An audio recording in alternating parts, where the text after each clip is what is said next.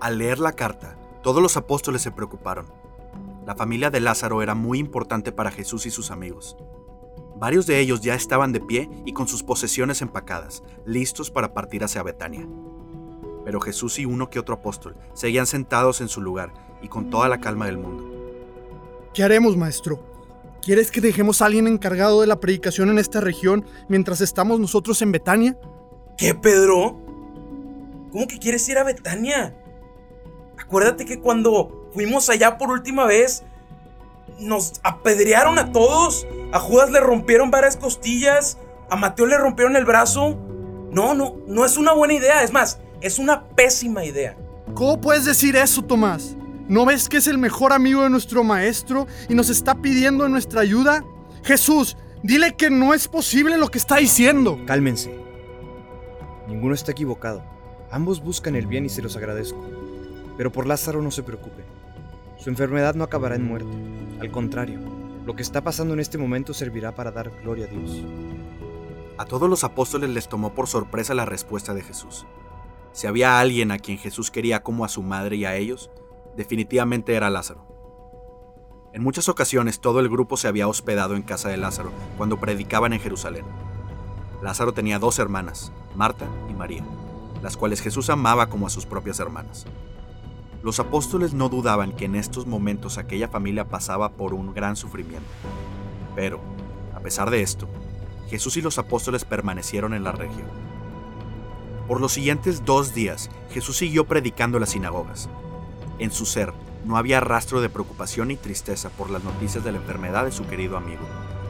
Conforme pasaron los días, la preocupación de los doce disminuyó.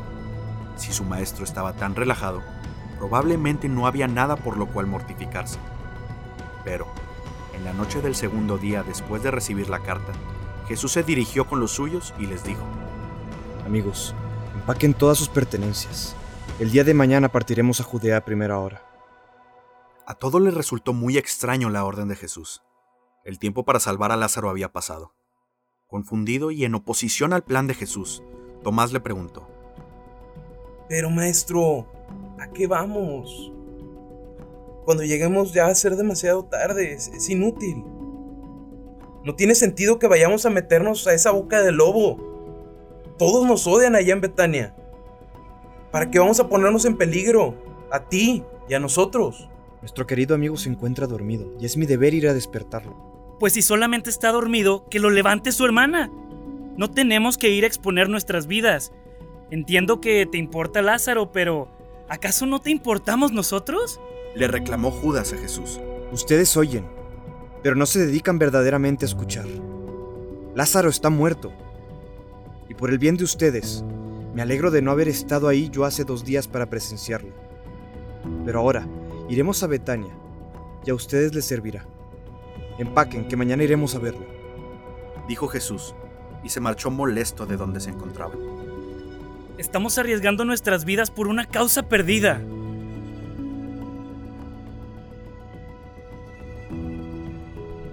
Como que algún día tendremos que morir, ¿no? Aún no había salido el sol cuando Jesús y sus apóstoles comenzaron su camino.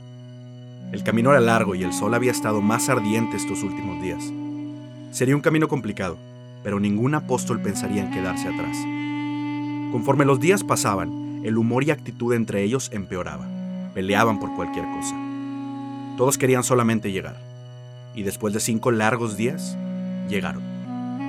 Afuera de la casa de Lázaro había dos sirvientes que se acercaron a Jesús. Él les preguntó dónde se encontraba su amigo. Uno de ellos salió corriendo hacia la casa, mientras el otro le contó que Lázaro ya llevaba cuatro días dentro de la tumba. Al escuchar esto, los apóstoles sintieron una cascada de emociones. Estaban enojados por no haber venido antes, se encontraban tristes por la pérdida de su amigo, pero sobre todo, preocupados por lo que les harían los fariseos. Mucha gente de Jerusalén había venido a consolar a la familia, ya que Betania quedaba a pocos kilómetros.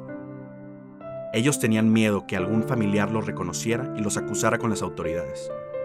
A diferencia de sus apóstoles, el rostro de Jesús era el de una roca. Nadie podía adivinar qué era lo que estaba pensando.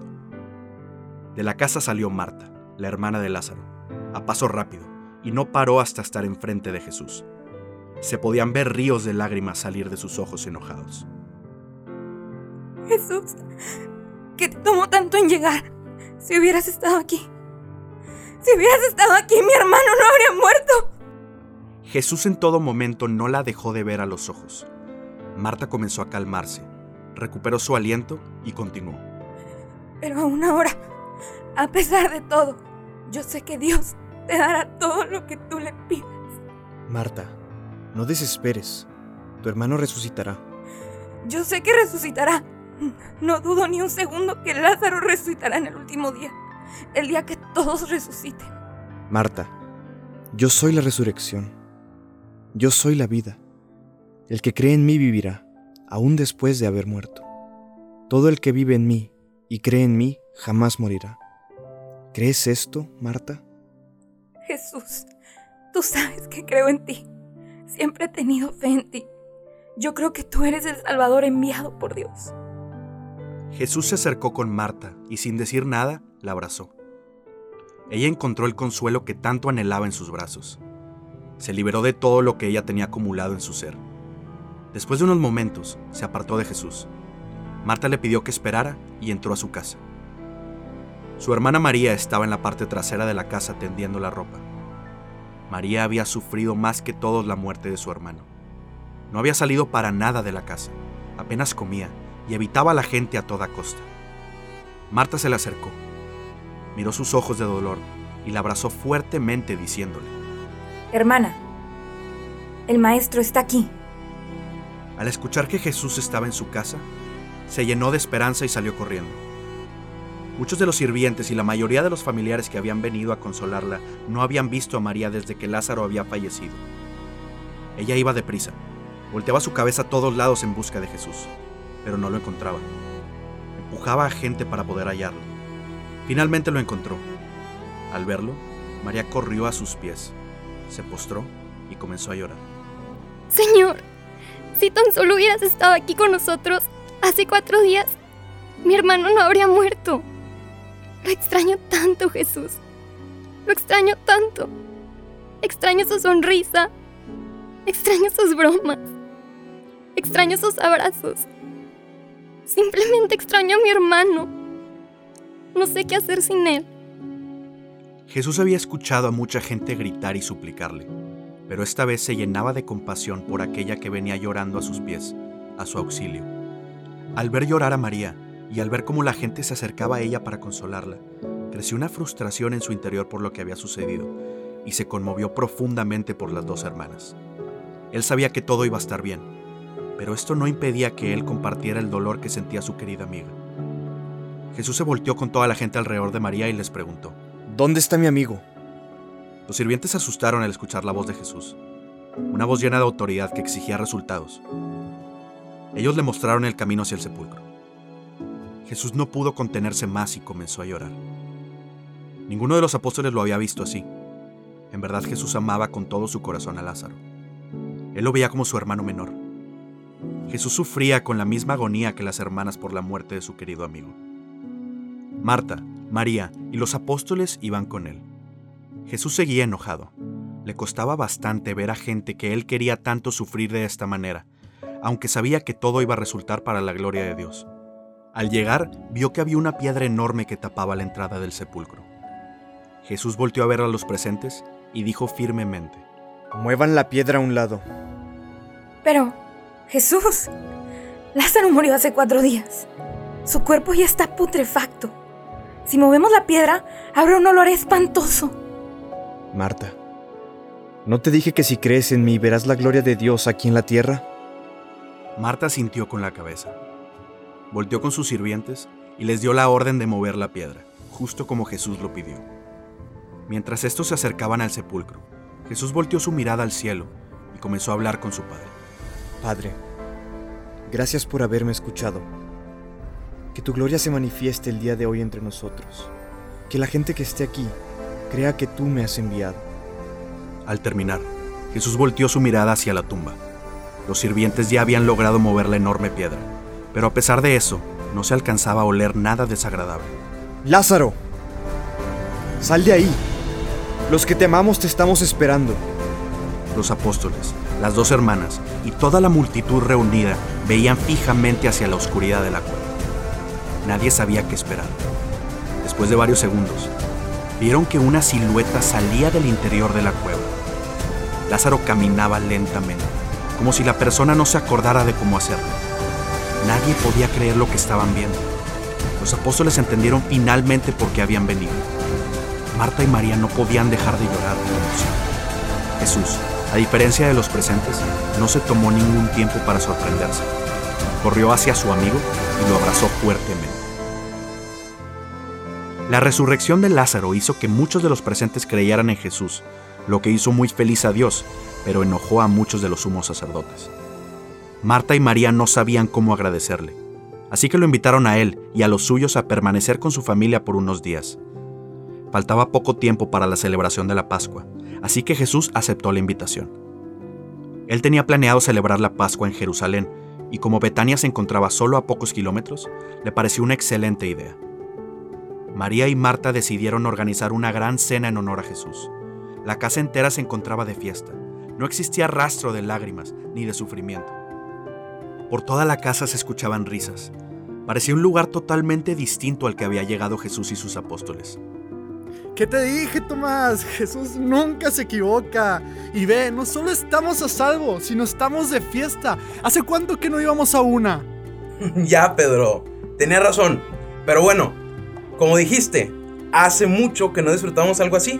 Así que, si me disculpas, iré con aquella señorita de allá a ver si está interesada en bailar conmigo. La fiesta era justo lo que todos necesitaban. Durante el banquete, Marta se la pasó junto a los sirvientes ayudando a repartir la comida y viendo que sus invitados estuvieran bien atendidos. Tadeo y Mateo trataban de ayudarle a Marta. Lázaro estaba con Andrés y Juan cenando y disfrutando de la ocasión. Simón, como siempre, le gustaba del vino del lugar, mientras que Felipe y los dos Santiagos platicaban con Jesús. Marta y los sirvientes demostraron su agradecimiento al servir la cena. María quería demostrar su agradecimiento a Jesús regalándole algo de mucho más valor. María fue a su cuarto por un valioso perfume preparado con esencias de nardo. Se dirigió con Jesús, se postró a los pies del Maestro y comenzó a lavarle los pies con este perfume. El olor del perfume no solo era sublime, sino potente. La casa entera se llenó de la fragancia del perfume y todos los invitados lograron oler lo maravilloso que era. María le estaba entregando lo más valioso que tenía a Jesús. De pronto, Judas Iscariote llegó al lugar de donde provenía el olor del perfume. Al ver a María, gritó, ¡Mujer! ¿Qué estás haciendo? Ese perfume que acabas de desperdiciar equivale al salario de un año de cualquier trabajador. No puedo creer que haya sido tan egoísta. Pudimos haber vendido ese perfume y haber donado todo el dinero que recaudamos a los pobres. Jesús conocía las verdaderas intenciones de Judas. Él sabía que a Judas no le importaban los pobres. Dentro de los apóstoles, Judas era el encargado del dinero, y Jesús sabía que él había estado robando de la bolsa donde se juntaba todo. Judas realmente quería vender ese perfume para poder quedarse con el dinero de las ganancias. La avaricia había corrompido el corazón de Judas. Déjala en paz, Judas. Lo que María hace ahora es una muestra pura de amor. A los pobres los tendrán siempre entre ustedes, pero a mí no. Después de las palabras de Jesús, Judas salió de la habitación y regresó a la fiesta. Jesús se encontraba muy feliz con toda esa gente platicando y bailando tan alegremente. Jesús dedicó parte de su noche para bailar y celebrar con Lázaro. Los apóstoles pasaban una noche perfecta, llena de paz. Juan bailaba con Marta, mientras que Pedro y otros contaban chistes en una de las mesas. Esta fue la última vez que Jesús y sus amigos pudieron disfrutar de una fiesta como tal. En pocos días Jesús entraría a Jerusalén, sabiendo que los sumos sacerdotes estarían esperando para matarlo.